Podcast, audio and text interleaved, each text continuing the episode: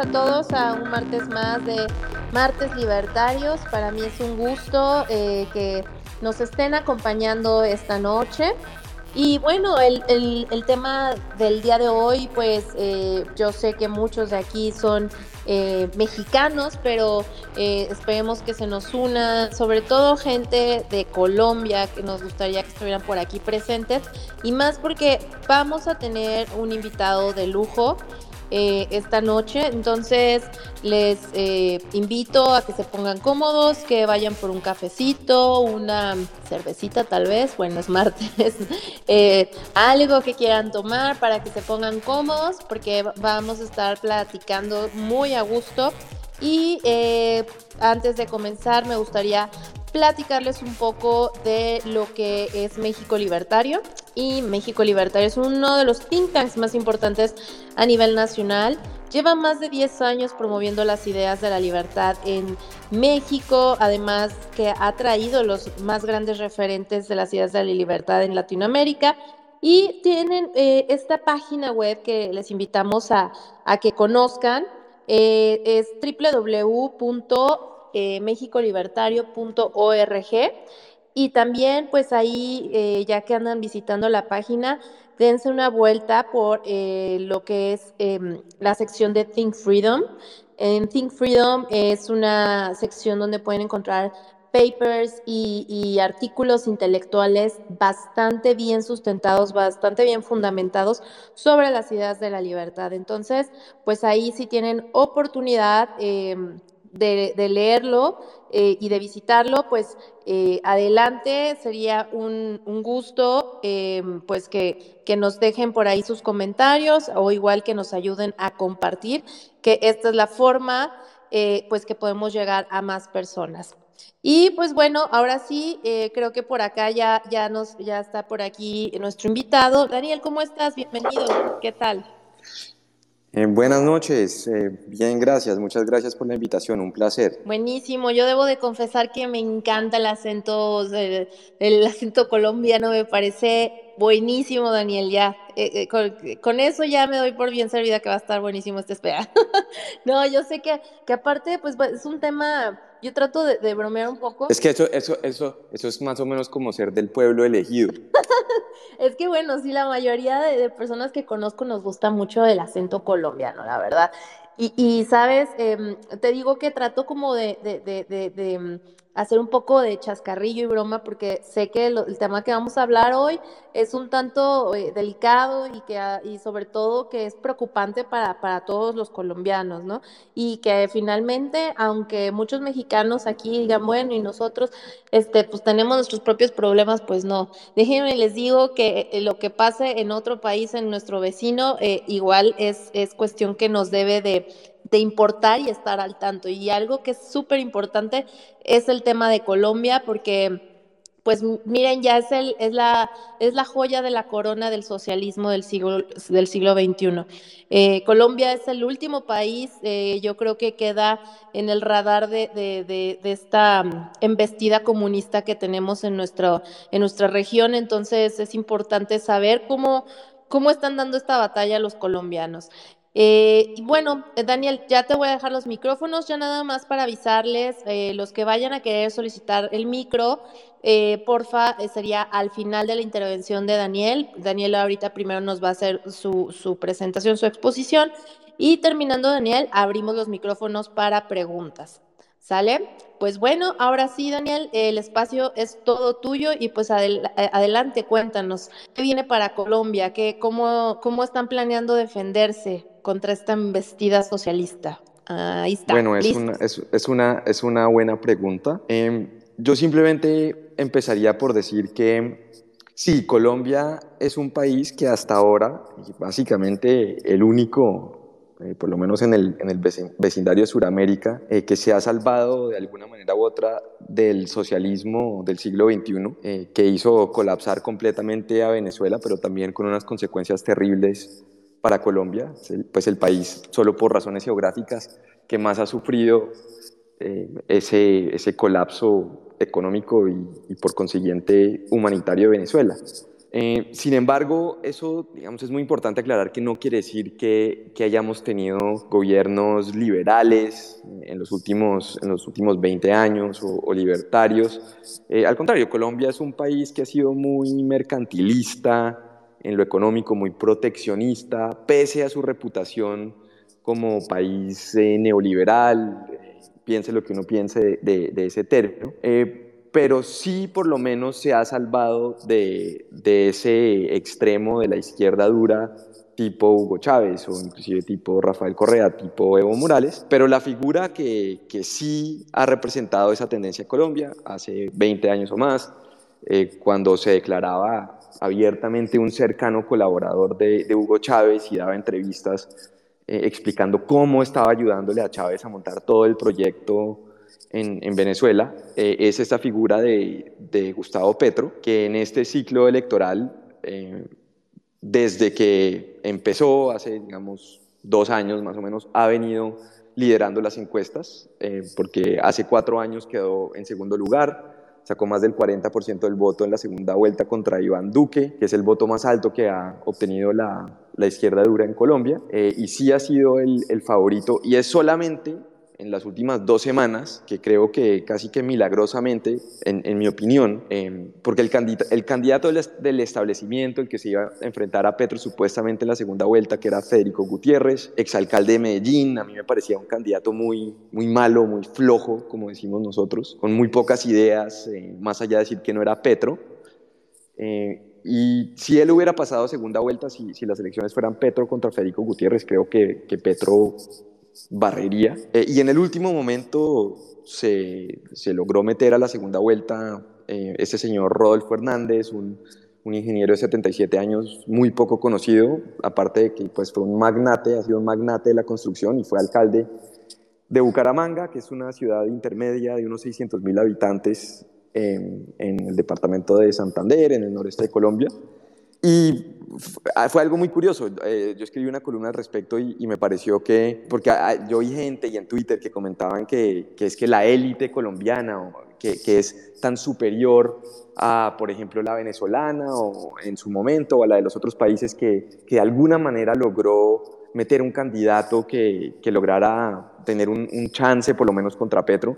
y a mí me parece que es todo lo contrario. Si fuera por la élite, eh, bueno, el candidato era al final Federico Gutiérrez, pero también la élite empresarial, política, eh, en un momento apoyó a, Alejandro Gaviria, que un, eh, exministro de Juan Manuel Santos, académico, que terminó apoyando a Petro ya oficialmente esta semana. Entonces, también la élite, digamos, político-empresarial me parece que ha cometido unos errores gravísimos en Colombia, empezando por el hecho de hace cuatro años de, relajarse cuando ganó Petro, subestimarlo, pensar que ya era el fin de Petro cuando claramente no lo era. Eh, y fue más bien la ciudadanía, de, una manera creo que muy audaz y también, eh, podríamos decir, un ejercicio de sabiduría colectiva, eh, metió al, único candidato en segunda vuelta que tiene una posibilidad de ganarle a Petro. Ahora, de nuevo, esto no quiere decir que sea un candidato perfecto, que sea un liberal ni mucho menos no lo es.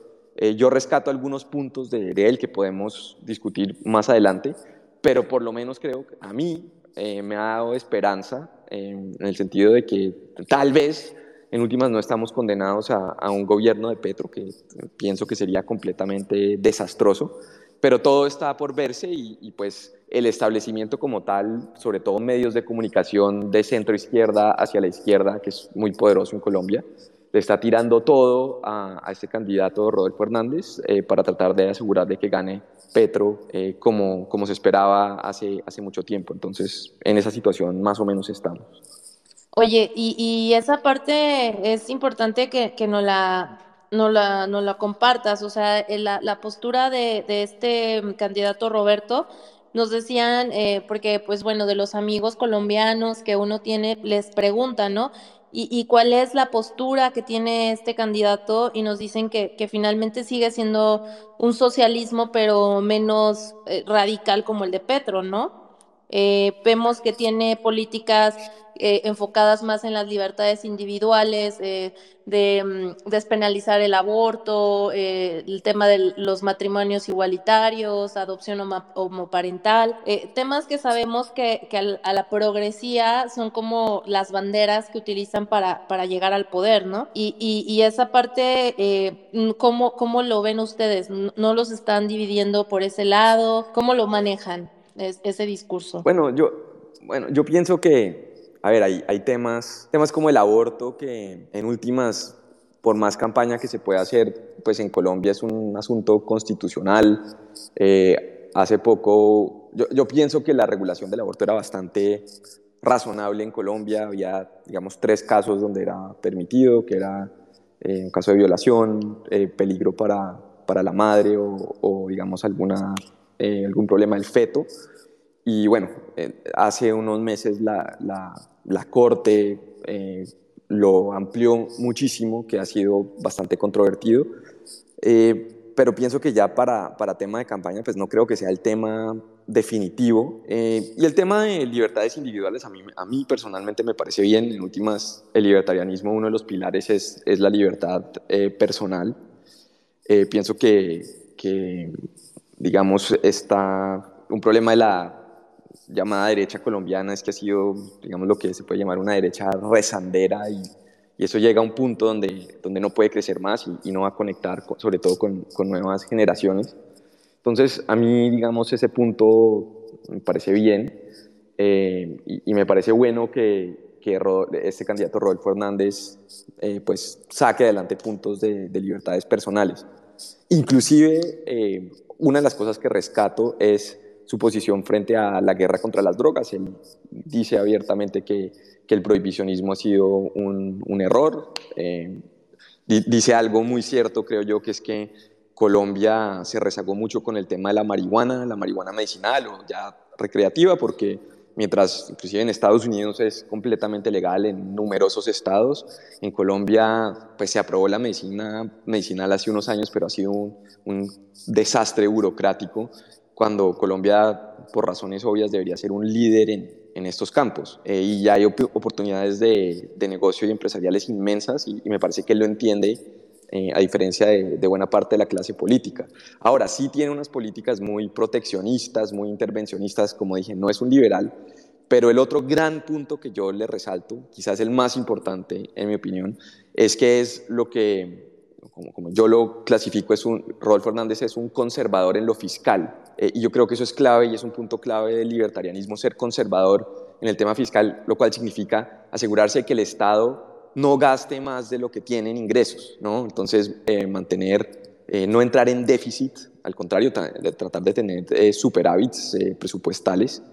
y, y, Rodolfo Hernández lo está diciendo, y no solamente lo está diciendo, sino que al parecer lo hizo eh, cuando fue alcalde de, Bucaramanga. Al, parecer acabó el déficit y, dejó unas finanzas muy bien paradas de la ciudad, aunque encontró una situación muy difícil. Y eso es lo que necesita Colombia, porque uno de los principales problemas es esta idea que comparte prácticamente todo el establecimiento y la tecnocracia, y es que el problema, uno de los problemas de Colombia es que no hay suficiente recaudo. Cuando el recaudo ha venido subiendo constantemente a través de los años y las décadas, el problema no es el recaudo, sino el gasto. Entonces, el gasto es tal eh, que cada año y medio, dos años ni siquiera, meten esas reformas tributarias que simplemente es un eufemismo eh, para lo que en realidad son alzas de impuestos porque no, no tienen suficiente para cubrir el gasto desmedido. Y una de las cosas que ha dicho Rodolfo Fernández es que él va a recortar el gasto, va a recortar una cantidad de... Eh, bueno, ha, dicho cosas que son muy simbólicas, digamos el tema de los congresistas, quitar privilegios como camionetas, que a la gente realmente le molesta, pero si uno lo, lo, mira en detalle es una, es una gota en el, en el mar de gasto burocrático. Pero creo que si se le hiciera un, un programa detallado de dónde sí puede recortar fácilmente eh, y ahorrarse billones y billones de pesos, que estoy seguro que tiene la voluntad de hacerlo, lo cual es algo completamente excepcional en la política colombiana, porque como digo, normalmente lo que asume el político es que hace falta recaudo, hace falta más impuestos para gastar más y nunca se les ocurre que lo que hay que hacer es apretarse el cinturón y, y gastar eh, pues lo debido, no, no gastar más de lo que se tiene. Y o sea, interesante, suena como que puede ser alguien pues que no tenga estas políticas tan em, de, de, la agenda del foro de Sao Paulo como, como lo tiene tal vez Petro, ¿no? Eh, pero, ¿qué hay de cierto de la relación o cercanía que tiene ese candidato con el mismo Petro? Eh, eh, pues... que, que fueron este, que tuvieron alguna relación previa, algo por el estilo. A ver si nos puedes poner en contexto. Pues como yo lo interpreto es que Petro, desde el inicio, es decir, hay que entender que Petro hace cuatro años tal vez hizo una campaña más ideológica, por ejemplo, decía que en el 2018 decía que lo primero que iba a hacer era convocar un referendo si, si era electo presidente para cambiar la constitución eh, y unas posturas muy radicales en, en, ese sentido, que todavía tiene, todavía tiene, pero ha moderado un poco el discurso y ha tratado de, rodearse de todos los políticos del establecimiento que le llegan para tratar de sumar alianzas y conseguir todos los votos posibles. Y dentro de este esfuerzo, eh, desde el año pasado, eh, Petro trató de hacer varios, varios acercamientos a Rodolfo Hernández para que Rodolfo Hernández lo apoyara, es decir, una alianza, pero una alianza donde Petro era la cabeza y, Rodolfo Hernández hubiera sido un, un, súbdito, tal vez candidato a la vicepresidencia en el mejor de los casos. Em, y, pues obviamente Rodolfo Hernández tenía otras ideas y eso, eso no se dio. Y sí, en, una o dos o tres ocasiones Rodolfo Hernández dijo que le gustaban las, algunas propuestas de Petro, que, le que inclusive algo que me preocupó a mí, dijo que, que hasta votaría por Petro en, segunda vuelta. Ahora, ¿uno cómo interpreta eso?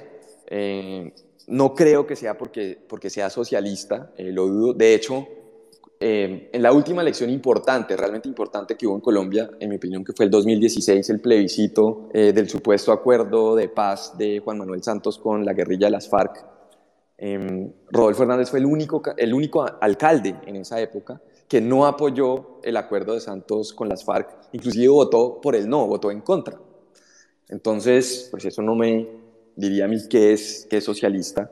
Eh, yo creo que él no tiene una ideología bien formada, eh, pero el hecho es que aparte de todo eso, en este momento y hace un mes o, más, es el único candidato con, con la posibilidad de derrotar a Petro eh, y solo por eso, más lo que, lo que menciono de que tiene unos puntos interesantes como su conservadurismo fiscal, eh, me hace pensar que pues por lejos es, es la opción menos peor y, hasta, como dije, que brinda algo de esperanza de, de poder evitar esa presidencia de Petro que, que sería desastrosa por, por numerosas razones eh, porque yo sí creo que a Petro hay que creerle cuando él dice que va a hacer una cosa, así después diga que no la va a hacer, pero eh, Petro ha dicho, por ejemplo, pues para los que, no son colombianos, que, va a acabar con la exploración petrolera el primer día de su, de su presidencia. El petróleo es la principal exportación de Colombia.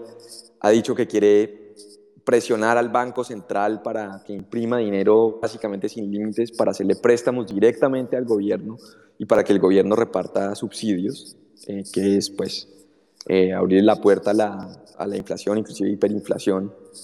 Eh, y ha, como mencioné, ha dicho varias veces que, tiene la intención de, cambiar la constitución, piensa básicamente expropiar todo el sistema privado de pensiones, que tiene muchos problemas, pero pues son cuentas individuales de ahorro y él dice que no, que eso le pertenece al Estado. Mejor dicho, eh, es un peligro inminente y real y está a puertas de la presidencia y si Rodolfo Hernández lo puede frenar, pues definitivamente es la opción que se debe tomar en mi opinión.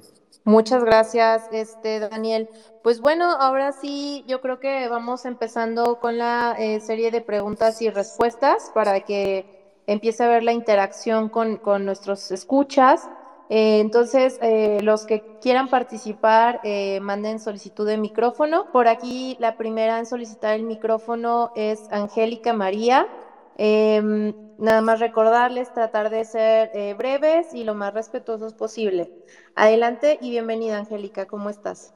Mm, hola, buenas noches, muchas gracias por este espacio, encantada de escuchar a, Daniel. Eh, simplemente decir pues que no soy ninguna académica y quería saber si de pronto tienes un perfil del votante petrista. Eh, yo no logro entender porque siento que hay petristas en todos los estratos y pues eso a mí como que me rompe la cabeza, no lo logro entender. Sí, gracias Angélica. Sí, es una, es una buena pregunta y de acuerdo, pues hay petristas en, en todos los, los estratos.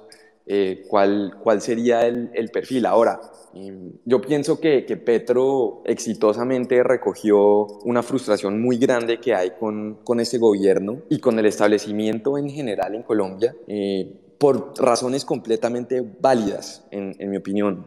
Eh, por ejemplo, em, al actual presidente le gusta hablar mucho de la recuperación económica con la pandemia y el, el crecimiento del PIB, lo cual está muy bien. Eh, pero el hecho es que todavía tenemos desempleo de, dos dígitos, eh, según cifras oficiales, ¿no? Yo creo que realmente es, es muy por encima de, lo que se dice.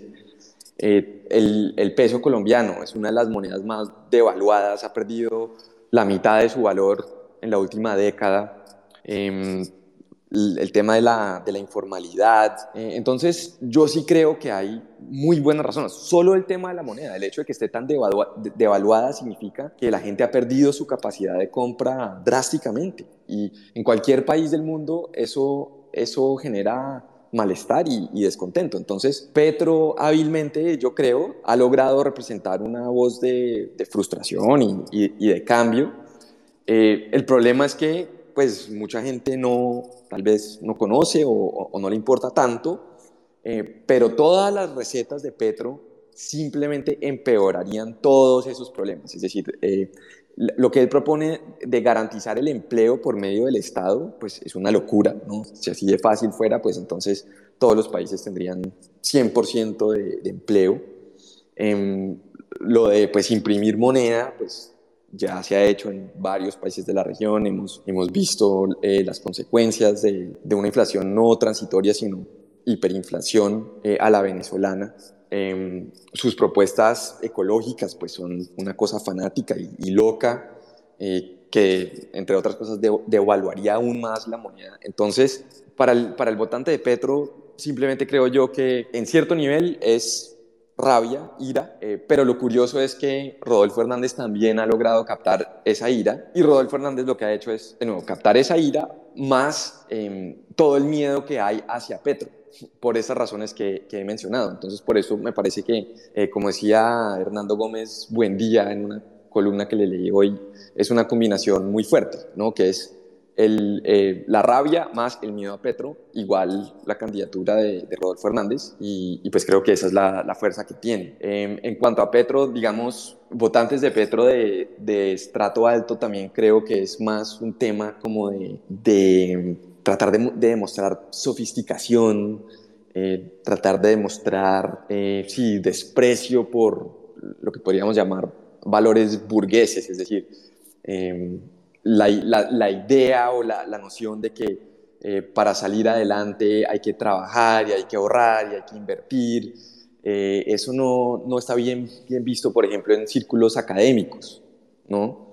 Entonces, em, el, resentimiento de los académicos frente eh, al empresario o cualquier persona que no tenga títulos universitarios y doctorados y ese tipo de cosas, pero que le vaya mejor económicamente es una cosa brutal y que no, no, hay, no hay que subestimar los efectos de eso en la, en la sociedad. Y por eso yo creo que eh, la, la, mayor parte del establecimiento académico seguramente está con, está con Petro. Eh, y es un tema complejo, es un tema complicado. Eh, ahí también creo que hay, para ir cerrando esta respuesta que, me, que se iba alargando, es, hay un tema y es que no se ha combatido eh, estos impulsos en Colombia con ideas, con, ideas claras em, que defiendan y expliquen bien eh, cuál es el valor de estas, de, eh, por ejemplo, un sistema de libre mercado. No, no, se ha explicado cuál es la diferencia entre un sistema de libre mercado que no tenemos nosotros y un sistema más proteccionista, gremialista, mercantilista, que es lo que hay en Colombia. Entonces, con eso es muy fácil para un Petro tratar de pintar lo que hay en Colombia como un neoliberalismo, capitalismo salvaje, eh, cuando no lo hay, y tratar de vender estas fórmulas fracasadas como algún tipo de alternativa y sobre todo también entre, entre los jóvenes, ¿no? porque ese es otro grupo muy fuerte de, de Petro y pues ahí la falta de, de, experiencia pues juega a favor de, Petro también. Muchas gracias Daniel y Angélica. Eh, no sé si te quedó resuelta tu duda o quieras comentar algo más. No, está perfecto, suficiente ilustración, muchas gracias. Gracias a ti Angélica y bueno, continuamos con la ronda de preguntas. Les invitamos de nuevo a solicitar el micrófono, participen, eh, aunque no sean de Colombia, pregunten, créanme que todo esto que están viviendo los colombianos, yo creo que muchos mexicanos podemos también darles eh, tips, ideas eh, e incluso eh, preguntas que tengamos de, cómo se están dando las cosas por, allá por Colombia. Entonces, soliciten el micrófono sin pena, sin pena y sin miedo al éxito. Vamos ahora con Source Hairpoint. ¿Qué onda, Source? ¿Andas por ahí? ¿Nos escuchas? ¿Qué tal? Buenas noches, Daniel.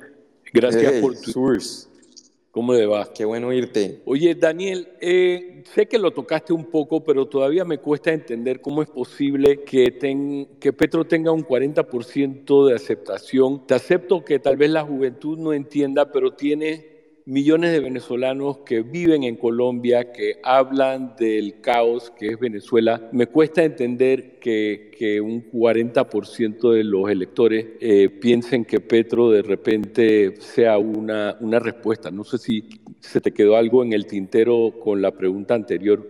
Sí, pues a ver, eh, es difícil de, de entender, em, sobre todo si uno lo mira en términos de las últimas décadas, ¿no? Entonces, si uno dice, Colombia hace 20 años estaba en una situación muy complicada, casi que al borde de ser un, estado fallido y el gobierno de Uribe eh, por lo menos tuvo esos aciertos en la política de seguridad contra las FARC y más o menos encaminó bien a Colombia hasta el punto que se, volvió una estrella eh, y, se benefició también de, un boom de materias primas. Eh, el asunto es que recordemos que que ese, ese ciclo alcista, de, sobre todo el petróleo, porque es que Colombia también se volvió un país petrolero en los últimos 20 años. El petróleo es la principal exportación legal de, de Colombia.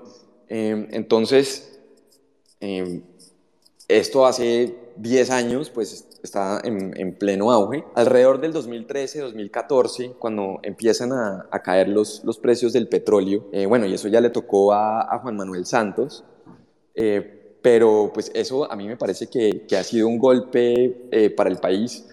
también el tema, como digo, de, de, la devaluación de la moneda, es que es algo que, que no se habla, no se habla casi, pero y tal vez la gente no lo entiende también, es decir, la gente no va a salir a protestar a favor de la dolarización, por ejemplo, porque es un tema que ni siquiera se ha tocado en Colombia. Pero es que cuando, cuando se, se pierde el 50% o más del valor de la moneda, eso es un golpe muy duro en ocho años. Eh, entonces, yo creo que todo eso, eh, como digo, Petro lo ha sabido eh, aprovechar bastante bien, pues aunque él no hable en, estos términos.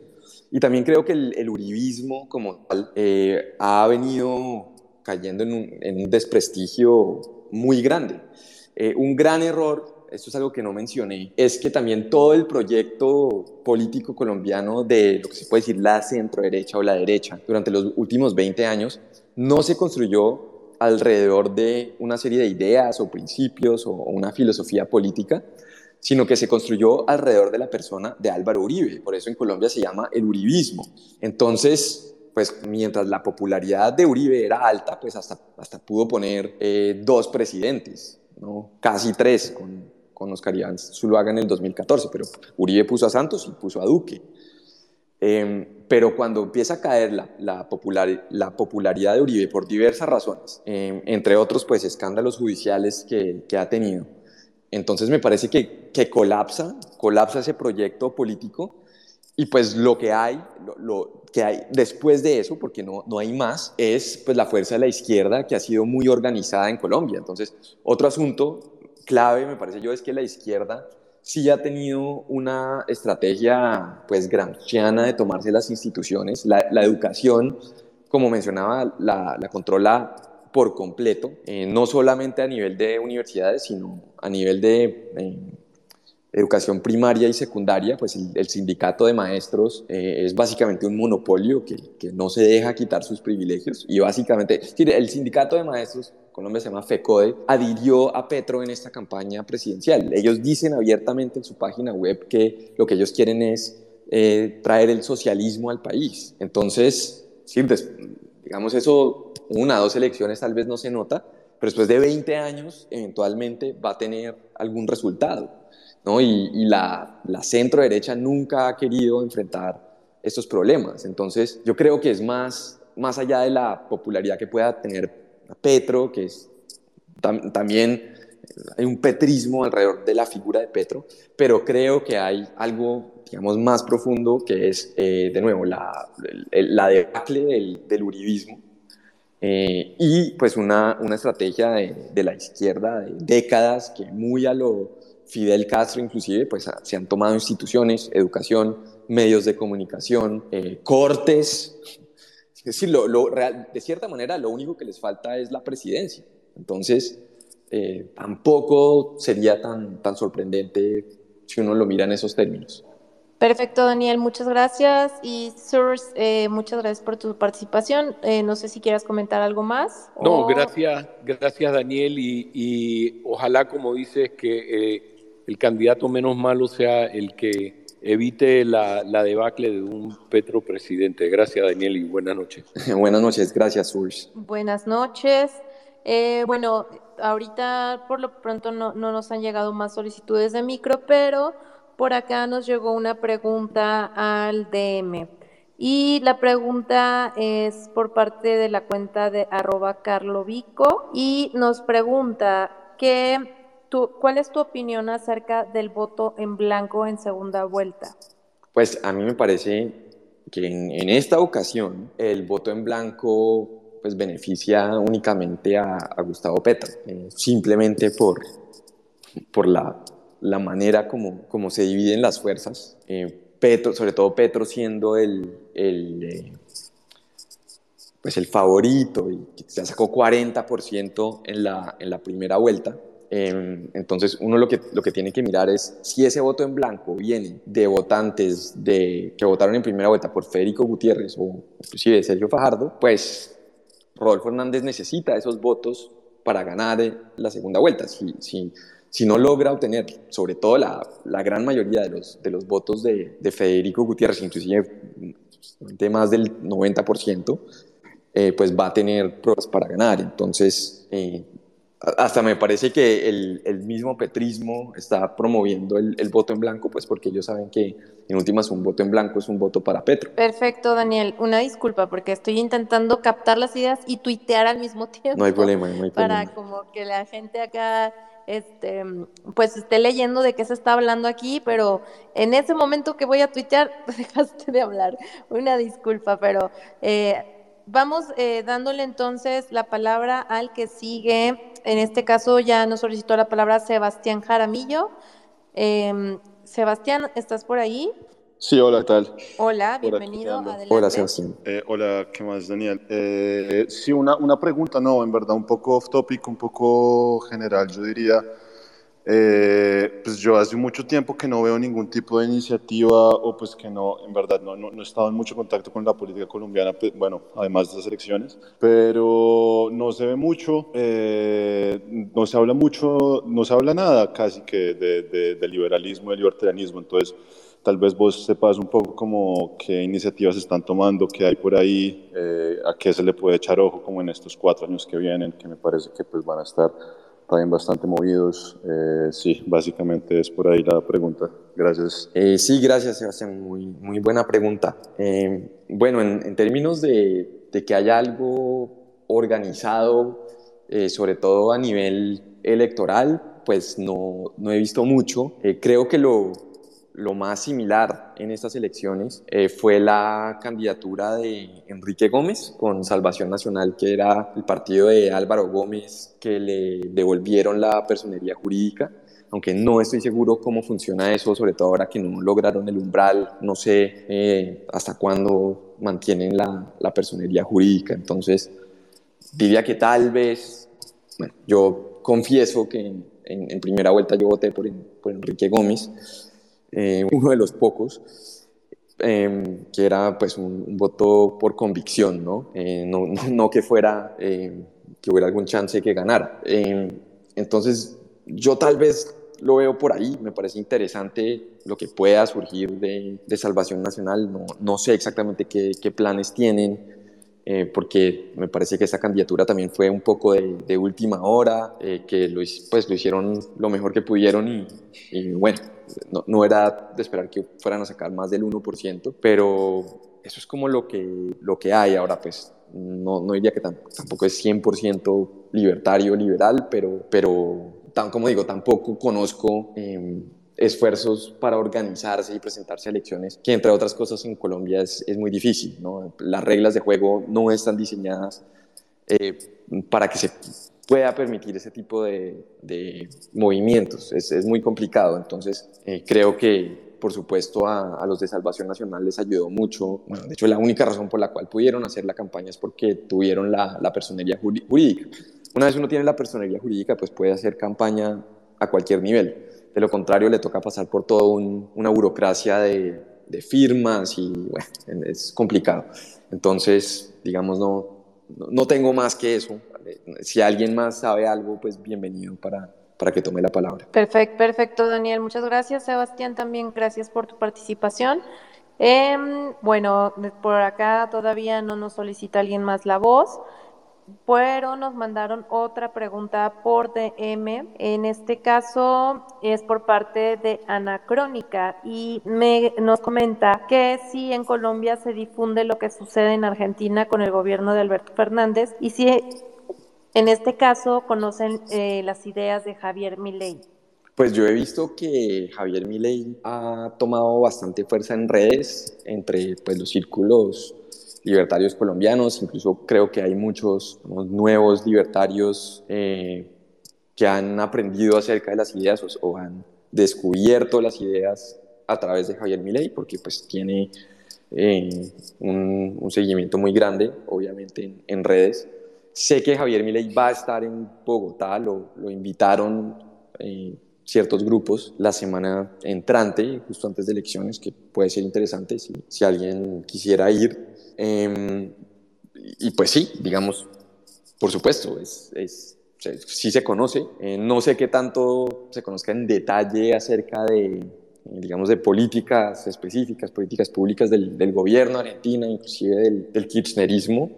Eh, me parece que por razones obvias es mucho más evidente y, eh, palpable lo que, lo que ha sucedido en, en Venezuela que, que, lo de Argentina. y bueno, digamos, Argentina eh, pues, ha ido por muy mal camino, eh, pero digamos, las instituciones han sido, eh, fueron lo suficientemente fuertes para que por lo menos lograron sacar a los kirchneristas hace, hace unos años, en 2015.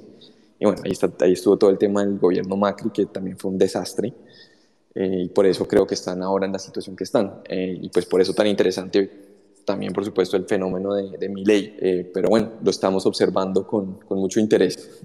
Buenísimo, sí, y bueno, también que se enteren también lo que está sucediendo acá en México y, bueno, como dices, lo, lo, lo más palpable o, más evidente es Venezuela y Cuba, pero aún así parece que no es suficiente, ¿no?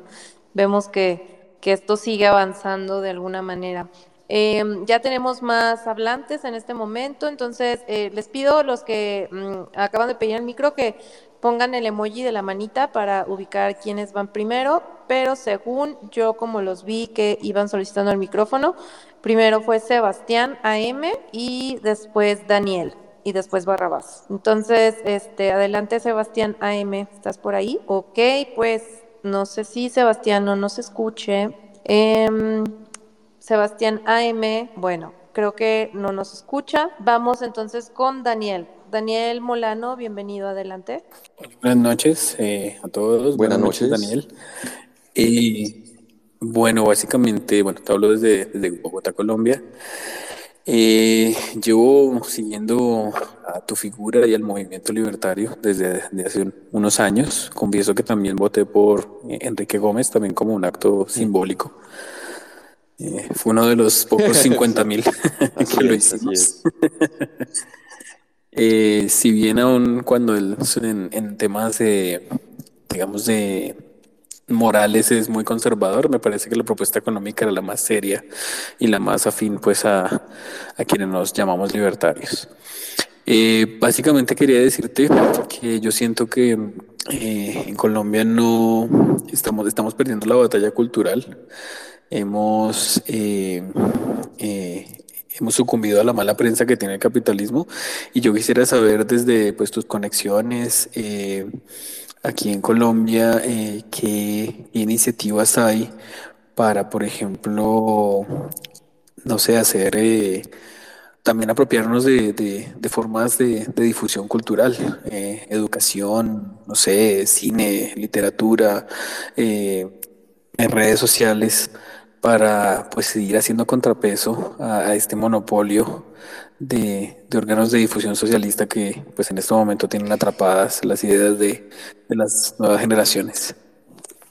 Sí, bueno, muchas gracias Daniel por el comentario y la pregunta y, y sí, es, yo, yo estoy de acuerdo, eh, se pierde espacio y, se pierde terreno eh, cada vez más. Y, claro, y bueno, y eso es un, poco un mea culpa, pero hay veces, por lo menos yo, en general, libertarios estamos muy concentrados en la parte económica, de libertad económica y tal vez cifras y eh, hablar de libre comercio y, y PIB y otras cosas y, pues tal vez no se le pone, o tal vez no, definitivamente no se le pone suficiente atención al tema cultural y hay mucho que se, que se puede sacar, eh, obras de teatro, películas, eh, y, hace falta, hace falta. Ahora, ¿cómo hacerlo? ¿Cómo, cómo organizarlo? Pues ojalá, ojalá tuviera la, la fórmula y, y, los recursos para, para hacerlo.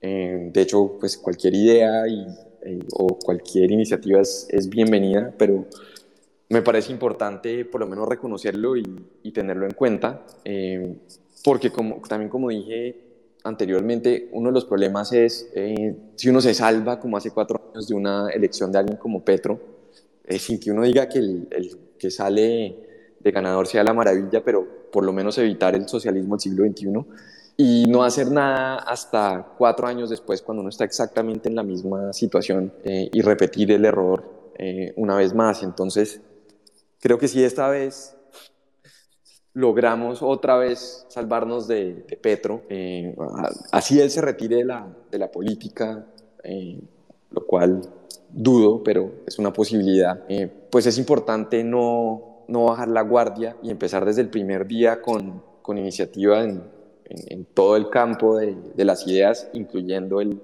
el, campo cultural. Es decir, hay que tenerlo muy en cuenta eh, porque, porque esto es de todos los días.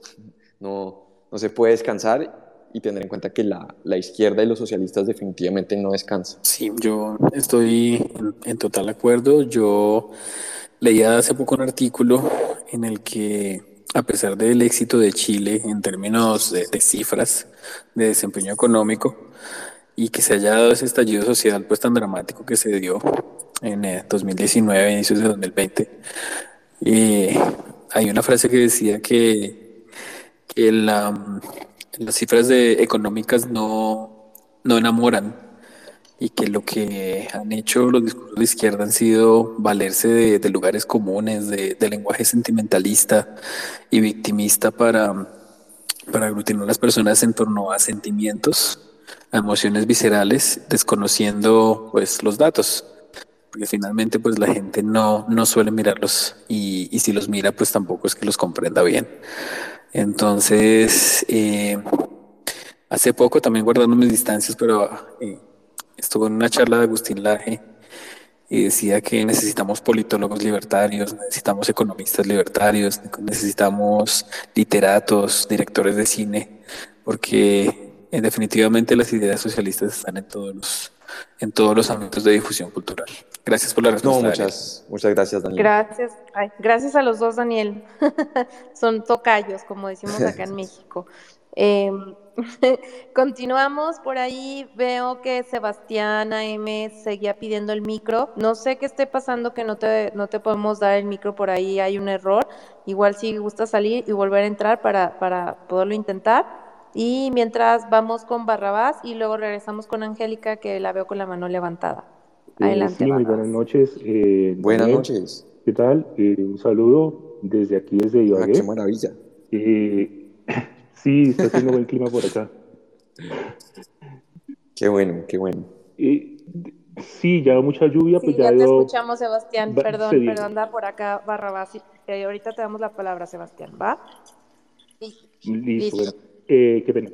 Mi pregunta pues para Daniel va enfocada más que todo sobre los últimos, básicamente he visto en, en sobre todo en las redes sociales, los últimos cuatro días que cojo mi celular, yo reviso y básicamente estos influencers, Sí. ¿cierto? Del petrismo y de estas eh, de izquierdas, básicamente están enfocados es en sí o sí en, en destruir al ingeniero y cogen eh, videos, los editan. Por ejemplo, hoy salió un video sobre el trabajo en Colombia, las horas de trabajo. Entonces hablaban que tocaba trabajar 10 horas, 12 horas y que con media hora de almuerzo. Y pues obviamente yo vi el video más completo y hablaba era pero de él que como el presidente trabajaría todo ese tiempo. ¿no? Y ah, pues también eh, he visto, por ejemplo, que hay un señor que se la pasa eh, con hilos en la- eh, rojos en la pared y ya llegó hasta el ingeniero. ¿Cómo, ¿Cómo ve usted de pronto ese tipo de campañas en redes sociales?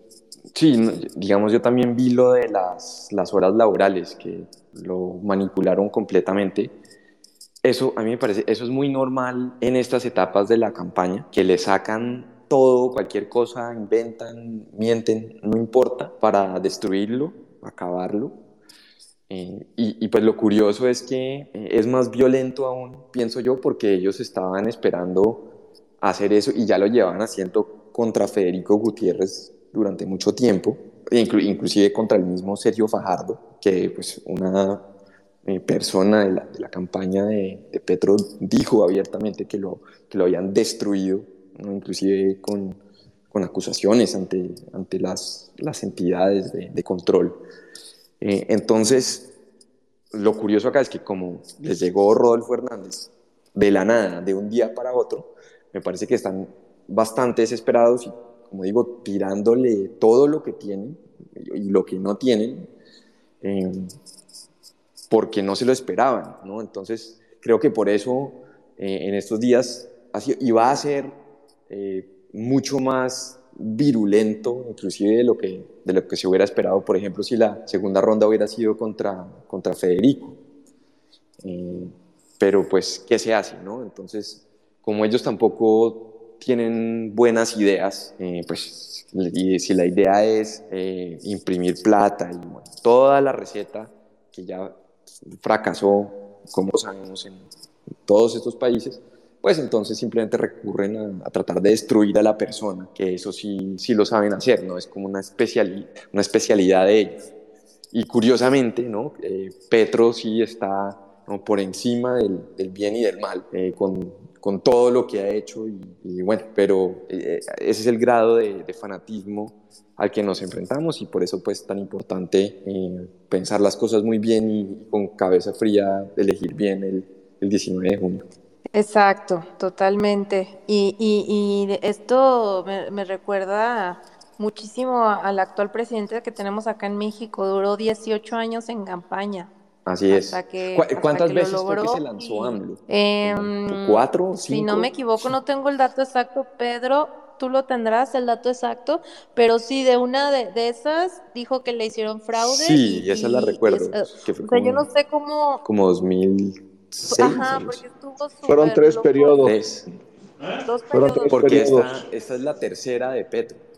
¿no? Esta es la tercera campaña de Petro. Pues y como también fue la tercera de López Obrador, entonces como por eso dicen que la tercera Claro, es la vencida. Y, y una previa a esa fue do- donde él se, se mm, dijo presidente legítimo y hasta le pusieron una banda presidencial y, y todo el rollo porque dice que le habían hecho fraude. Entonces desde ahí ya se veía el peligro que, que iba a ser para México, pero aún así la gente que precisamente, eh, nada más como agregar como dato, precisamente la izquierda, eh, este socialismo eh, extremo, eh, radical, llega al poder justo cuando hay un hartazgo social, o sea, cuando la gente ya está cansada de, de los gobernantes eh, que, que, pues han estado durante bastante tiempo y, y no han dado resultados, eh, pues terminan creyendo que, que, la solución es votar por, por una izquierda radical, ¿no? Entonces, pues ahí, ahí tiene nuestro ejemplo. México es un ejemplo con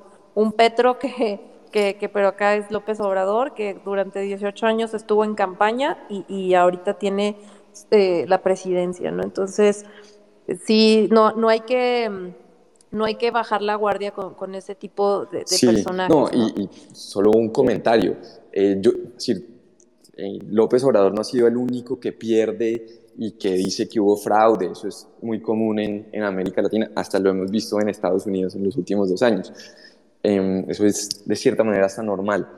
Lo, lo, que yo nunca, jamás había visto, el otro día salió Petro básicamente insinuando, porque Petro empezó como guerrillero, él empezó su vida pública en el M-19, que era una, una guerrilla terrorista, eh, y el otro día insinuó Petro que iba a regresar a su juventud, eh, pues como, por lo menos como lo interpreté yo, es que pues iba a, retomar las armas. Entonces, eh, y bueno, y otros elementos de su campaña o afines han dicho que si pierde, pues que básicamente se van a las calles. Y eso sí yo nunca lo había visto, ¿no? Yo nunca había visto la amenaza de que si pierden, pues entonces es con violencia y, y, con, y a, retomar las armas. Eh, me parece una locura, es decir, inclusive mucho más allá de lo de, es... de, lo de López Obrador. No, pero no creas que es tan locura, ¿eh, Daniel? O sea, eso es muy, muy típico de la izquierda. El, aquí en México, el país cuando se volcaba en manifestaciones, movilizaciones, quema de pozos petroleros. Imagínense que, que, López Obrador estuvo no sé cuánto tiempo, meses o hasta años, este, eh, manifestándose en el Zócalo de, de la Ciudad de México eh, porque pues quería ser presidente. Entonces, realmente cuando ustedes vean movimientos eh, violentos y donde hay destrozos y todo eso, son usualmente organizados por, por movimientos de esta eh, izquierda extrema y, y, que se apoyan entre ellos. O sea, esto viene siendo muy de, de, de agenda, ¿no? Muy de cajón. Eh, pero mira, Daniel, ya ahora tienes mucha audiencia, tienes muchas preguntas aquí a la espera, entonces yo ya me, me, me silencio para irles dando la palabra. Y, y, por fin, Sebastián AM, vamos a ver si ya puede abrir su micro. Sebastián, adelante. Bueno, buenas noches a todos. Hola, profe, Hola. ¿cómo está? Buenas noches. Buenas noches, Sebastián. Eh, ¿Qué tal?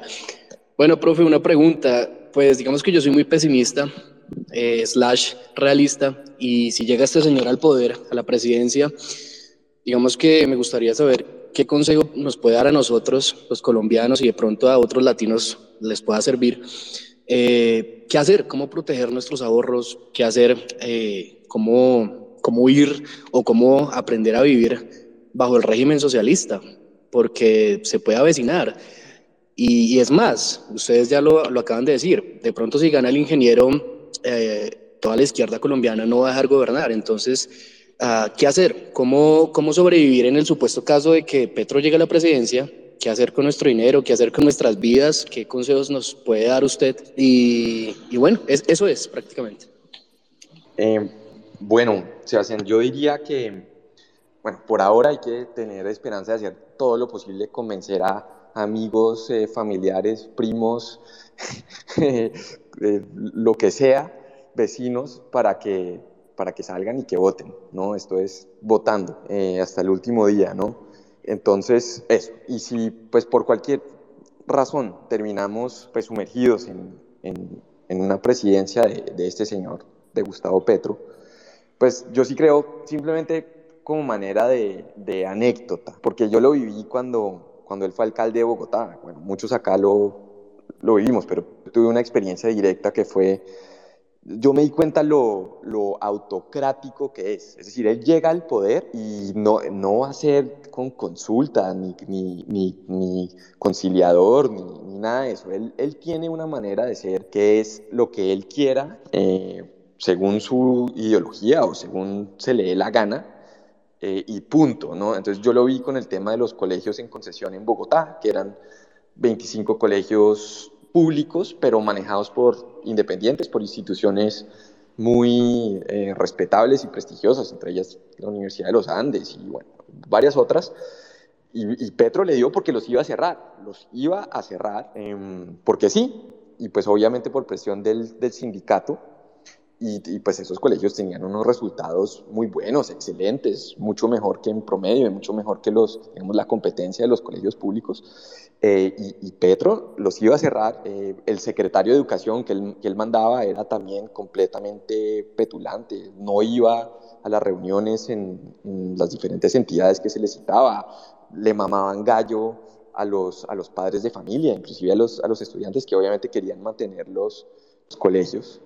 Eh, y bueno, hasta el punto que, y, acaba, digamos, la, la, lección que yo saqué, es que a él toca combatirlo con, con las mismas herramientas que él sabe usar. Entonces, en ese caso, eh, lo que se hizo en una ocasión fue armarle un plantón al frente de la alcaldía. Y pues no fue nada masivo, por supuesto, pero pues que haya ido eh, gente que supuestamente lo iba a apoyar a él, eh, de, eh, digamos, estratos bajos, pero que estaban en contra de su, de su gestión y querían mantener estos colegios. Y al final solamente pudo cerrar tres. Cerró tres de los 25 sin, sin ningún sustento, eh, pero por lo menos se salvaron 22, ¿no? La mayoría. bueno, y ahí está también pues, lo, lo, que no habrá en la presidencia, el hecho de que pues, estaba mucho más restringido institucionalmente eh, entonces, si todo esto va a que lo que hay que hacer es asegurar eh, de tratar de defender las libertades lo más que se pueda y tratar de llegar a elecciones más o menos normales en, cuatro años, porque obviamente lo que preocupa con él es que, pues él ha dicho, ya últimamente no lo dice, pero hace cuatro años lo decía cada rato, que él lo primero que iba a hacer era eh, convocar una asamblea constituyente, un referendo para una asamblea constituyente. Entonces, pues hay que, hay, hay, hay que cuidar esas instituciones que en este momento no son, no son muy populares, pero es lo que se tiene, si, él, si él llegara a ganar y, y, tratar de por lo menos llegar a unas elecciones para, para sacarlo a él o, a, su, a, sus aliados, a su grupo en, cuatro años. Sería, sería, digamos, el principal consejo. Muchas gracias. Muchas gracias, Daniel. Y vámonos con la, vámonos siguiente, con la siguiente pregunta. Eh, le toca eh, Le toca Angélica. Adelante, Angélica. Adelante, Angélica. Vale, gracias. Eh, vale, gracias. Eh, Daniel, eh, como te decía, yo, bueno, en las cuentas que sigo, en algunos periodistas, algunos, bueno, por ejemplo, como tú, que no veo movimiento de una parte como internacional. Quería saber como tu opinión acerca de, de este, o sea, como que esto se orquesta, todo esto del socialismo del siglo XXI se orquesta a nivel internacional. Y no sé si de pronto has escuchado de Nicolás Moraz, que, hace como toda una investigación, por ejemplo, de, Francia Márquez, de sus orígenes y de cómo eso tiene que ver, bueno, no, terminé de ver hace poco un video, pero donde eso, eso se, se une con, con, no sé, como la, la, misma...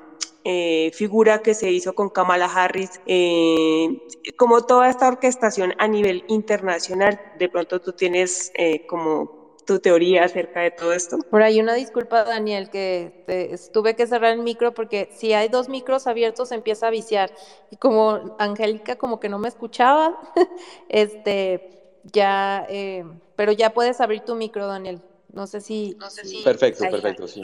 sí. Em, bueno, digamos, no, no conozco esa investigación en específico, pero pues no hay ninguna duda que, que estos personajes pues están muy vinculados entre ellos mismos, pues es que sin ir más lejos en las últimas semanas, eh, Lula en Brasil, eh, el mismo López Obrador en México, pues han apoyado públicamente a, Petro y eh, pues como decía Petro era muy cercano, era asesor y se vendía como asesor de Hugo Chávez, después lo trató de negar. Entonces sí, esto es, esto es un movimiento transnacional. lo único que, que tengo que decir al respecto es que tampoco hay que cometer el error que se hace mucho decir que, no, que el, socialismo fracasa, eh, porque pues por supuesto que fracasa en el sentido de que destruye los países, destruye la economía, destruye a las personas del común, pero desde el punto de vista de, de, de los que forman el régimen, de los Castro, de la familia Chávez, de Maduro, de Diosdado Cabello, de toda esa gente, es un éxito rotundo, eh, porque pues aparte del hecho de que se enriquecen eh, enormemente, pues tienen un, llegan a tener un control sobre su sociedad absoluto, ¿no? Entonces, entre más pobre, eso es algo que a mí me, costó aprender y hasta que me di cuenta, digamos en el caso de Venezuela, entre más pobre la gente, mejor para el régimen, porque, porque entre más dependientes, eh, pues más poder tienen sobre, eh, sobre esa, esa, masa, ¿no? Entonces, pues claro, es decir, es, para ellos es, es, una, es una maravilla. Em, entonces hay que tener mucho cuidado de que eso no suceda en Colombia. Atentos, atentos, atentos con, las, con, antenitas, paradas. Em, em, continuamos. Perdón, Daniel, este, si pudieras cerrar tanto tu micro en lo que ahí está, para que no se nos vicien los micros. Eh, bueno, vamos ahora con, eh, no sé si fue primero Jennifer o Lord con machete, pero para, para darle prioridad a las chicas, que hay poquitas aquí, vamos con Jennifer y luego contigo, Lord. Adelante, Jennifer, bienvenida.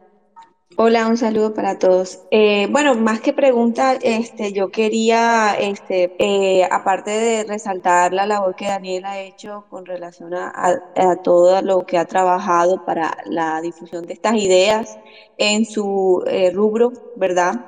Este, también este, resaltar que el éxito de que podamos cada vez más personas tener conocimiento de estas ideas es que haya una fusión entre eh, la academia con la manera de eh, llevar estas ideas a las masas. Entonces ahí era como este, la pregunta, eh, Daniel, o el fenómeno que, que, tenía él para decir con relación a ese fenómeno en el cual muchas de las personas que somos afines a estas ideas hemos tratado de llevar eso a las masas y que pase de la academia a, a, la, a, la, a los oídos y a la mente y a la eh, boca de las personas. Yo tengo un lema que siempre digo desde las organizaciones en las que trabajo y es que pongamos las ideas en las mentes de las masas y las tendremos en la boca de los políticos. Entonces, eso era lo que eh, quería que él me dijera que cómo veía esa parte. Eh, sí, bueno, muchas, muchas gracias Jennifer y, y, por la pregunta.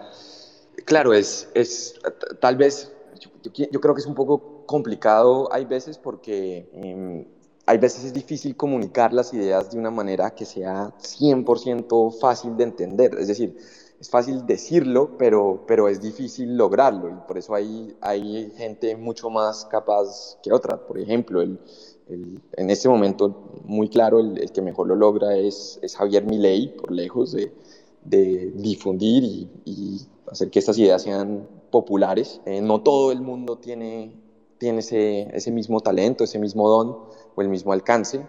Entonces, eh, yo diría que hay, en la medida de lo posible, hay que coordinar de alguna manera que eh, los más académicos pues hagan su trabajo y, pues ayudar a que se aterrice lo, lo máximo posible eh, y la gente que sepa hacer videos, inclusive editar videos, que tenga seguidores de, de, redes sociales, de YouTube y demás, pues que también haga, haga lo suyo y, y trabajar en, en, conjunto. Pero, pero por supuesto, si no, si, no se, si no se difunde, en últimas, pues es, es más que todo eh, eh, pues un, un, ejercicio académico válido tal vez, pero yo creo que en últimas lo que, lo que hay que medir también es el, es el impacto. Em, el, el, asunto también es que esto no es de un día a otro, ¿no? es, eh, es con mucho trabajo, con, con mucho tiempo, los efectos se ven es como una inversión cuyos efectos se ven en el, en el largo plazo, no mañana o en un mes. Em, y, pero pues tener en cuenta que la izquierda hace lo mismo, ¿no? Entonces, eh, pero por lo menos tenerlo presente para, para tratar de contrarrestarlo y e inclusive posicionar estas ideas por encima eh, de esas ideas colectivistas. Excelente. Continuamos. Gracias, Jennifer. Eh, vamos, ahora sí con Lord con machete. Hola, hola, buenas noches, libertario. Eh, bueno, eh, dos puntos. Uno, eh, en cuanto a lo que se comentó sobre que Petro decía que amenazaba con regresar a su juventud en cuestión de querer provocar eh, a la sociedad eh, desde un aspecto de si no gano yo, entonces va a haber eh, unos niveles de violencia en cuestión de una revolución. En México sí pasó así también. El, el, partido en el poder que actualmente está dijo que si no ganaba el actual presidente, se nos iba a aparecer el diablo. También dijo, él mismo dijo que, que, que él mismo, el presidente que tenemos actualmente, dijo que, que, que él se iba a su rancho que según es la chingada, que es una forma tan estúpida de él, según de decir, de llamarle a su rancho, en la que él dice, yo me voy a la chingada y si, y si gano, si gano o si pierdo, yo me voy a la chingada y si pierdo, pues ahí yo les dejo el relajo y ustedes mismos van a tener que arreglarlo, en cuestión también de decir que son estos eh, dictador, dictadorzuelos de decir, este, si no gano yo va a haber revolución y va a haber guerra y va a haber sangre. Eh, entonces, eh, es, es casi de cajón. Eh, otro punto que quería comentarles a, estas personas de, Colombia, pues que nosotros en México estamos prácticamente, esperemos que no gane allá, pero aquí sí ganaron estas ideas este, bastante, bastante retrógradas y que, eh, bueno, vengo del futuro y, si gana Petro, al menos el presidente de México tiene algo bueno, es bastante, bastante simplón, como que no tiene carácter, en cuanto a alguien más le, truena fuerte la voz, como por ejemplo Donald Trump, eh, o sea, no tiene un carácter, una forma de ser este, que pueda, eh, no sé cómo explicarlo, como que él tomar ciertas decisiones, como que él solo va caminando conforme a lo que ya hay un manual. Eh, si gana Petro, también por lo que comentaban, si gana allá Petro, ¿qué es lo que va a pasar? Bueno, les comento desde, desde el punto de vista que tenemos aquí en México y que por eso bueno que mi presidente sea así porque es bastante simplón y es fácil de, darse cuenta qué es lo que, lo, que, va a pasar porque prácticamente mi presidente lo que hace es aplicar el manual de, este, de, la izquierda rancia eh, tal cual. ¿Qué va a pasar? Lo mismo que, vino desde Cuba, lo mismo que, se instauró en Venezuela y que después pasó en Brasil y que eh, va a seguir pasando porque esto es de manual. Lo que va a pasar es que el presidente va a buscar simplemente su popularidad, eh, algo que en lo que tienen que, tener mucho, mucho cuidado, porque también va a pasar, es que se alían con, con, con, con, los delincuentes, con los delincuentes más altos, con, ellos se alían, con ellos este, tienen pactos y, y es lo mismo que, que, que va, espero yo que no pasa ya, pero que ese es, creo yo, el manual, porque lo veo repetido en todos, en todos estos lugares de, Latinoamérica. Y básicamente es eso, o sea, eh, la delincuencia se va a disparar, eh, el presidente se va a dedicar simplemente a, su popularidad y no le va a interesar nada más. Y lo que estoy prácticamente seguro también que va a hacer es empezar a destruir las instituciones y todas las reglas y leyes que existan actualmente en, en su país va a tratar de, de, romperlas. Eh, ¿Con qué objetivo? La verdad, ahí todavía no lo entiendo, pero por lo que veo que ha pasado en mi país y en otros eh, de, de, Latinoamérica, es lo que hace es destruir lo que ya estaba. No le importan si es bueno o si es malo, lo quieren destruir. No, no, no sé por qué, supongo que es una parte del manual, de ese manual que, que está súper escrito, que, que, es así, es su popularidad, eh, aliarse con, con con quien tiene esa fuerza bruta eh, en cuestión de los delincuentes más fuertes para poder asegurar que, que todas las cosas que ellos saben que, que, que, van a hacer en cuestión de delincuencia jamás, sea, jamás sean castigados. Entonces, eso es lo que, lo que va a pasar si Petro, si Petro gana, porque aquí en México es lo que pasó con, con López Obrador. Entonces, pues, con eso, pues sí, cuidado y pues básicamente eso es lo que yo pienso que les va a pasar, porque ese es el manual. Muchas gracias. Lord, eh, pues ya prácticamente acá me los estás espantando. Yo creo que ya tienen una idea, este, pues como decimos, ¿no? De, tienen cerquita por ahí a, Venezuela y que justo era una de las preguntas que habían mandado por ahí, que cómo es posible que ustedes teniendo eh, tanta migración de venezolanos y, y teniendo de, de, voz propia de, de gente que ha vivido en estas dictaduras, cómo es posible que que haya un 40% de población que, quiere votar por, por Petro, ¿no? Pero pues yo digo, no es de sorprenderse, seguimos eh, con las mismas ideas de que esta gente pues eh, sigue vendiendo eh, pues esta falsa idea de que es una mejor opción, ¿no? Pero bueno, vamos a continuar. Daniel, no sé cómo andes de tiempo, porque todavía hay algunos hablantes. Mira, te confirmo, hay uno, dos, tres. Tres hablantes todavía. Sí, está bien, podemos, podemos tomar esas tres preguntas o comentarios, no hay problema. Perfecto, bueno, entonces vamos ahora con Sebastián Álvarez. ¿Qué tal, Sebastián? Bienvenido. Buenas noches, ¿se me escucha bien? Sí, buenas noches, Sebastián. Buenas noches, Daniel, y buenas noches para todos. Eh, bueno, es un pequeño saludo, eh, sino que me quedé con una pregunta de uno de los compañeros que dijo que, que, había en Colombia en estos momentos respecto al tema libertario. Entonces, digamos que quería dar un pequeño contexto. Eh, hay unos grupos que se han estado organizando en algunas ciudades y algunas regiones en Instagram para los interesados van a encontrar algunos perfiles de, no sé, Libertarios Cúcuta, eh, Libertarios Atlántico, Movimiento Libertario de Cali eh, y Movimiento Libertario de Antioquia para los interesados.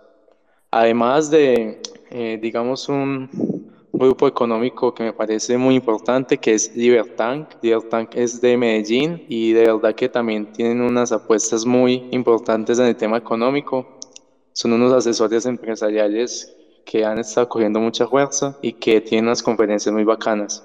Además de recalcar pues que sé por cuenta propia que el movimiento libertario de Colombia se está intentando reestructurar, que aquí presente está nuestro fundador y entonces era simplemente ese pequeño saludo y recalcar eso, que para los interesados el movimiento libertario de Colombia se está reestructurando, además de que hay movimientos nacientes tanto en Cali como en Antioquia, como en Cúcuta y en el Atlántico. Solamente ese pequeño saludo. Muchas gracias, Sebastián. Muy, muy bueno saberlo y, y sí, también pues felicitaciones a felicitaciones y mucho ánimo, mucho apoyo a los, a los grupos que están surgiendo en, en todas las ciudades que mencionaste. Y sí, también reconocer el, el trabajo de, de Libertank en el tema de pues como centro de pensamiento y, de acción. Que, excelente lo que, lo que han venido haciendo estos últimos años. Excelente. Bueno, pues continuamos entonces eh, con las eh, preguntas. Eh, sigue por ahí Lorena. Buenas noches, muchas gracias. Buenas noches. Daniel, soy súper fan tuya. Em, yo quería preguntarte por qué es lo que la gente o sea, qué es lo que está atrayendo, o sea, qué es lo que vende Petro, qué es lo que está atrayendo, porque yo estoy viendo que muchas personas, por ejemplo, Alejandro Gaviria, Sandra Borda, o sea, internacionalistas, académicos, que en un principio, eh, o sea, iban en contra totalmente del socialismo, de la dictadura, de, de, de lo que yo pienso que representa Petro, y hoy en día se están alineando a él. Entonces, quería saber tu opinión sobre eso, o sea, cómo, cómo es posible que personas que saben que el socialismo destruye la democracia, que son estudiados, que, que, están, han estado en la política o que están enterados de, lo que, de sus vaivenes, cómo, qué es lo que, o sea, Petro, cómo los está trayendo para cambiar su opinión a, a, un gobierno socialista, no sé, no sé, ¿tú qué opinas? Sí, sí, bueno, Lorena, muchas gracias eh, por la pregunta y muy buena, entre otras cosas. A ver, si yo no estoy mal, Sandra Borda hace cuatro años también eh, apoyó a Petro en segunda vuelta y, creo que también sonaba para que si ganaba Petro que iba a ser de canciller. Entonces, no sé, no sé qué está pensando ahora, no sé, de hecho ella me cae bastante bien. A mí también. Y francamente, pues es que no sé, es que habría que preguntarle a ella. y pues en el caso de, de, Alejandro Gaviria, pues a mí no me, la verdad no me sorprendió que, terminara apoyando a Petro. Eh, en, en, el caso de pues, Alejandro Gaviria es, interesante porque pues inclusive mucha gente, o bueno, alguna gente que más o menos eh, le gustan estas ideas de, de, liberalismo económico y tal, lo ha, hemos subido en un pedestal hace años, como el gran liberal. A mí nunca me pareció, es decir, yo lo único que vi de Alejandro Gaviria en el gobierno Santos fue intervencionismo, con impuestos a las gaseosas y controles de precio y, eh, bueno, una cantidad, a mí nunca me ha parecido que es un liberal, me parece que es un intervencionista, un socialdemócrata, y está todo, digamos, el asunto académico que mencioné, todo el ambiente de los Andes, donde hasta yo creo que hay, digamos, una, una presión de grupo, de, de, mucho más ir hacia, ir hacia Petro, sobre todo si, si el contrincante es alguien como, como Rodolfo Hernández, que, que yo creo que mirarán en, en ese ambiente muy por encima del hombro, ¿no?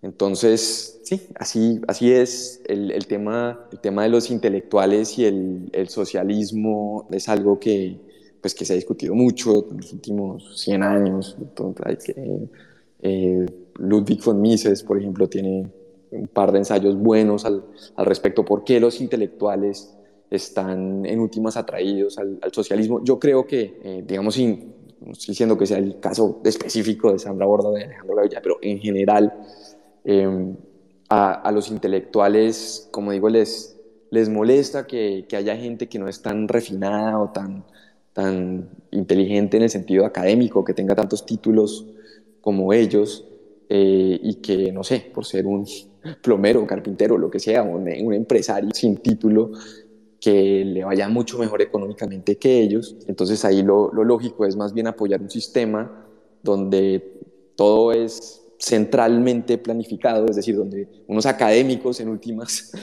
planifican la economía y dicen qué se compra y qué, y qué no se compra y hacen los planes eh, a cinco años y demás, eh, pues porque ellos están acá, ¿no? Entonces, eh, eso generalmente es la atracción del, del intelectual hacia el, socialismo. entonces, como digo, bueno, no, sé exactamente el caso de, de, estas dos personas, pero, pero creo que es algo que, hay que tomar en cuenta en, en términos generales.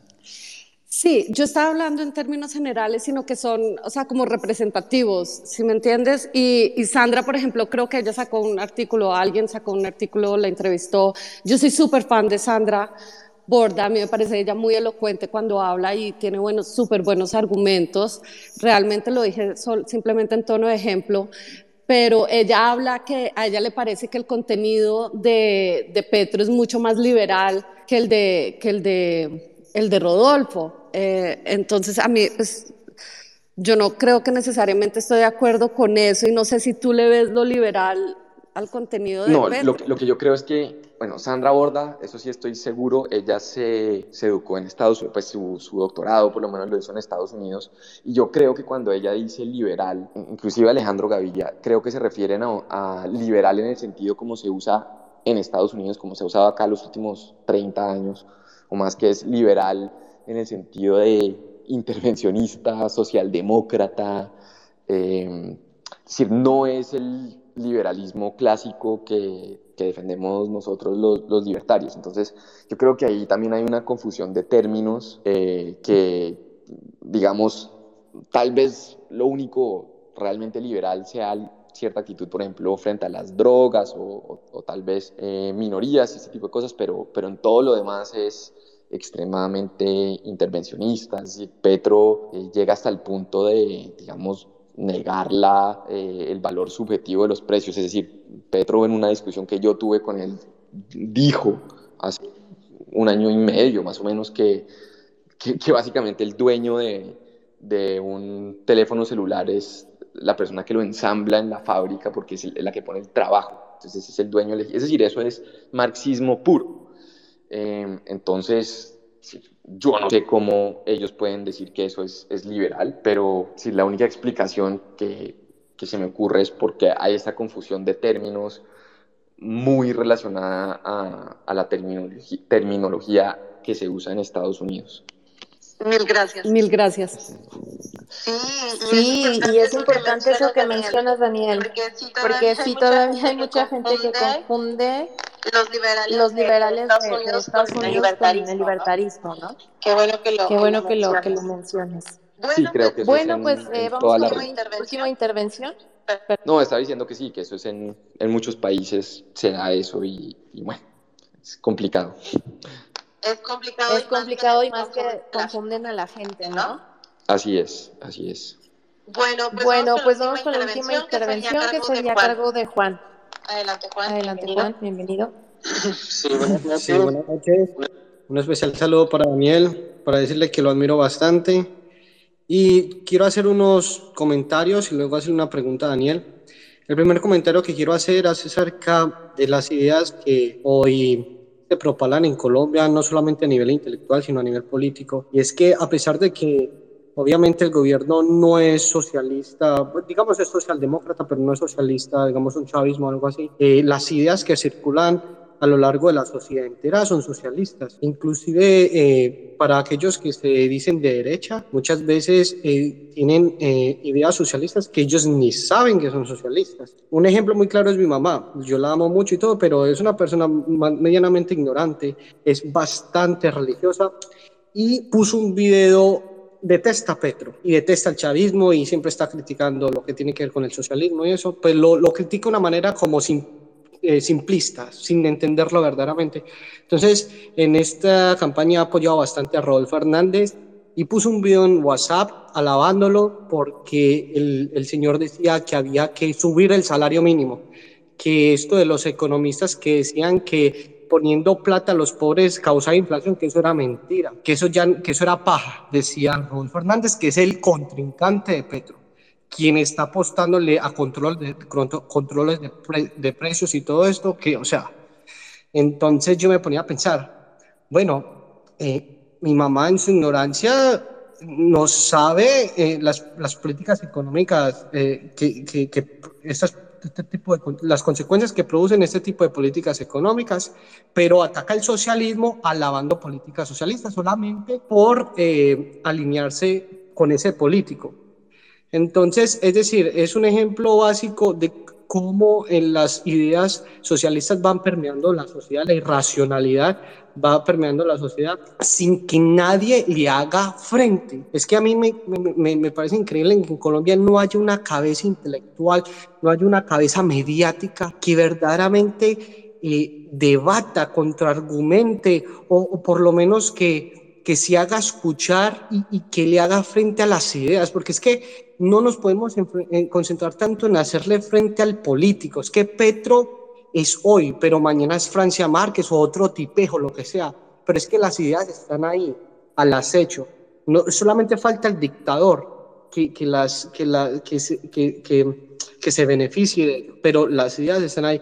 Eh, yo me leí un libro hace mucho tiempo que los paralelos ominosos de Leonard Peikoff, no sé si Daniel lo haya leído, es un libro fantástico y, y, y, la campaña de hoy en día me recuerda mucho. Él habla en este, este libro de las ideas que están permeando a Estados Unidos y por qué él cree que Estados Unidos, si sigue así, va derechito pues al colectivismo y, y, al, y a la pérdida completa de la libertad. Y es decir, eh, es también un ejemplo básico de lo que es eh, Colombia hoy en día. Bueno, la pregunta eh, para Daniel es, para no extenderme, es ¿qué, qué, qué piensa él de esta eh, importación de la ideología woke a través de lo que representa Francia Márquez. Una ideología que no parecía tener tanto sustento en Colombia, no, tenía, no, no parecía ser importante, pero que ha venido cogiendo importancia precisamente por la representación de Francia Márquez, que es esta política identitaria. ¿Y qué peligros corre Colombia con eso? Excelente. Eh, no sé si Daniel. Eh, sí, Juan, muchas, muchas, Juan, muchas gracias por, por el comentario, los comentarios y, y, por la pregunta. A ver, acerca de la, de la primera parte, es, sí, es una muy buena observación que creo que todos, todos hemos tenido experiencias similares. Yo creo que hay que tomar en cuenta, y eso es difícil, eh, digamos, eh, lidiar con esto y es que la gran mayoría de la gente no está metida en, en, política, no está siguiendo el día a día, pues más allá de lo que se puede ver en redes sociales o en una cadena de, de WhatsApp y, y, no está interesada en temas ideológicos, ¿no? Entonces, eh, hay, hay, eso es muy importante tenerlo en cuenta y es que este esquema que se tiene normalmente de izquierda, una extrema a los medios les encanta hablar y a los periodistas de una extrema izquierda, una extrema derecha y un centro como de personas moderadas, racionales, ilustradas. Esto es completamente falso, digamos, empíricamente es falso. Eh, lo, que lo que resulta pasando es que el votante promedio, este de centro no existe, o bueno, si existe es algo ínfimo, pero el votante promedio es, según ese esquema, a la vez más de izquierda y más de derecha de lo que se puede imaginar un, un, académico o un periodista. Es decir, el votante promedio seguramente quiere más redistribución o, por ejemplo, algo como lo que mencionaba más, un salario mínimo mucho más alto, el doble, el triple, eh, pues seguramente no entiende las, las consecuencias eh, en, en, términos económicos, ¿no? Y en términos, por ejemplo, de orden público, seguramente está mucho más a la derecha de lo que ofrece cualquier político eh, conocido, ¿no? Entonces, seguramente están a favor de eh, pena de muerte y, este tipo de cosas, ¿no? Entonces, yo diría que ese es más o menos el, perfil del, votante promedio y también por eso creo que eso es algo que, encarna eh, no tanto Petro, pero sí Rodolfo Hernández, porque Rodolfo Hernández tiene unas propuestas que son eh, así, más a la derecha de lo que sería cualquier uribismo, que es supuestamente la derecha, y en otras cosas también inclusive más a la izquierda o, bastante más a la izquierda o, o, tan a la izquierda como, como el petrismo, ¿no? Entonces, eh, de nuevo, yo lo que rescato de Rodolfo Hernández son algunas otras cosas, lo de por lo menos no, no querer gastarse todo, eh, respetar algunas, alguna que otra libertad y el hecho de que seguramente respetará la Constitución y en cuatro años habrá otra vez alguna una, una elección más o menos normal. Eh, sí, bueno, yo escribí acerca de esto hace como dos años, durante la pandemia, porque de hecho, bueno, ahora con lo de Francia Márquez es evidente y por primera vez yo he visto en los medios que, que algunos columnistas se refieren al tema woke, pero esto se vio eh, inclusive con lo de los paros cuando se... Eh, cuando estaban tumbando las estatuas, ¿no? En, en Popayán y en, y en Cali y hasta, hasta en Bogotá, pues esto era exactamente lo mismo que estaban haciendo en, en, Washington, D.C. y en, en, otras ciudades extremistas de tumbar ¿no? las estatuas. En Estados Unidos y, ha llegado y lo mismo se empezó a hacer en imponer. Entonces, esto ya es entonces a los, a los hispanos, eh, hemos a los mencionado latinos, como, entonces no se les puede decir latinos o hispanos, sino hay que decirle latinx, ¿no? líderes en Colombia. Y esto es tan vienen de estas completamente absurdo, artificial, Unidos, ya sea impuesto, maestría, doctorado, que la gente eh, se revela, Entonces, por el supuesto. resultado de todo esto es que es obvio que eh, ellos los, van a traer los latinos, los hispanos en Estados Unidos cada día rechazan más eso es lo que eh, van a la enseñar, izquierda, ¿no? precisamente por estos Ahora, temas culturales. yo diría Yo que creo en, que en ese sentido, en Colombia, tal, tal vez en, en muchos la buena países en, noticia en América Latina es que seguramente eh, pasaría algo, algo similar, porque pues llega un límite y, y, la gente no se va a dejar imponer eh, qué pensar, cómo hablar, eh, qué palabras se pueden decir y este tipo de cosas. Entonces yo creo que eh, a, a, la izquierda, a la extrema, la izquierda dura, eh, le puede salir el tiro por la, culo, por la culata al eh, tratar de importar esta, esta ideología eh, woke de una manera tan agresiva. Excelente, Daniel. Pues eh, ahora sí, eh, por mi parte, quisiera agradecerte tu participación, toda esta información y como decía al inicio de esta, este nuevo space, eh, qué importante es el podernos comunicar entre países y contar nuestras experiencias y, y, cómo hemos vivido todas estas transiciones de cómo se, se, llega al poder esta izquierda. Entonces, ustedes están en ese, en ese hilo de, de, de, que puedan evitarlo. Entonces, ojalá que toda esta fuerza, todo este apoyo que están eh, teniendo entre um, liberales, libertarios, eh, eh, pues se haga más fuerte, Daniel. Y, y, pues nada, no sé si quisieras hacer algún comentario final para, para despedirnos. E igualmente que nos compartas eh, eh, tus redes sociales, dónde pueden seguirte y si tienes a, algún eh, trabajo que quieras comentar. No, pues eh, simplemente agradecerles por, por el space, eh, lo, lo, disfruté mucho, excelente espacio, excelentes preguntas y, y comentarios. Y eh, no, pues en redes sociales, mm, sobre todo uso esta, Twitter, entonces así que me, acá nos podemos comunicar. Eh, y pues de, de, trabajo, creo que como mencionaste al principio, estoy eh, en, el, en el Cato Institute eh, haciendo pues toda la parte de, de, América Latina. Entonces, por eso también pues muy interesado en, en aprender más acerca de, de México y, y, de todos los demás países, por supuesto. Y la lucha que están haciendo en Colombia, eh, buenísimo que, que sigan defendiendo esta libertad, no, no caigan parceros, no caigan, luchen por su libertad, de verdad, se van a lamentar muchísimo eh, caer en estos populismos, en estos cantos de sirena que hace la izquierda este, radical. Entonces, pues eh, todo el apoyo por acá por parte de los libertarios de México. Em, ánimo, si se puede, eh, todavía no está nada dicho. Y pues Daniel, ojalá que nos toque verte o escucharte más bien en, en otro space como este y que en esa ocasión nos cuentes que, que, que, que Petro se quedó con las ganas, que no lo logró. Esperemos pues, que sí sea. Ojalá, ojalá, sí. Bueno, pues muchas muchísimas gracias. Gracias, Daniel, a ti, que te pasen una feliz noche. Gracias a todos los que participaron y pues recuerden seguir la, la, página de México Libertario, www.mexicolibertario.org. Nos vemos en una siguiente emisión de Martes Libertarios y recuerden que el futuro es libertario. Hasta la próxima. Bonita noche.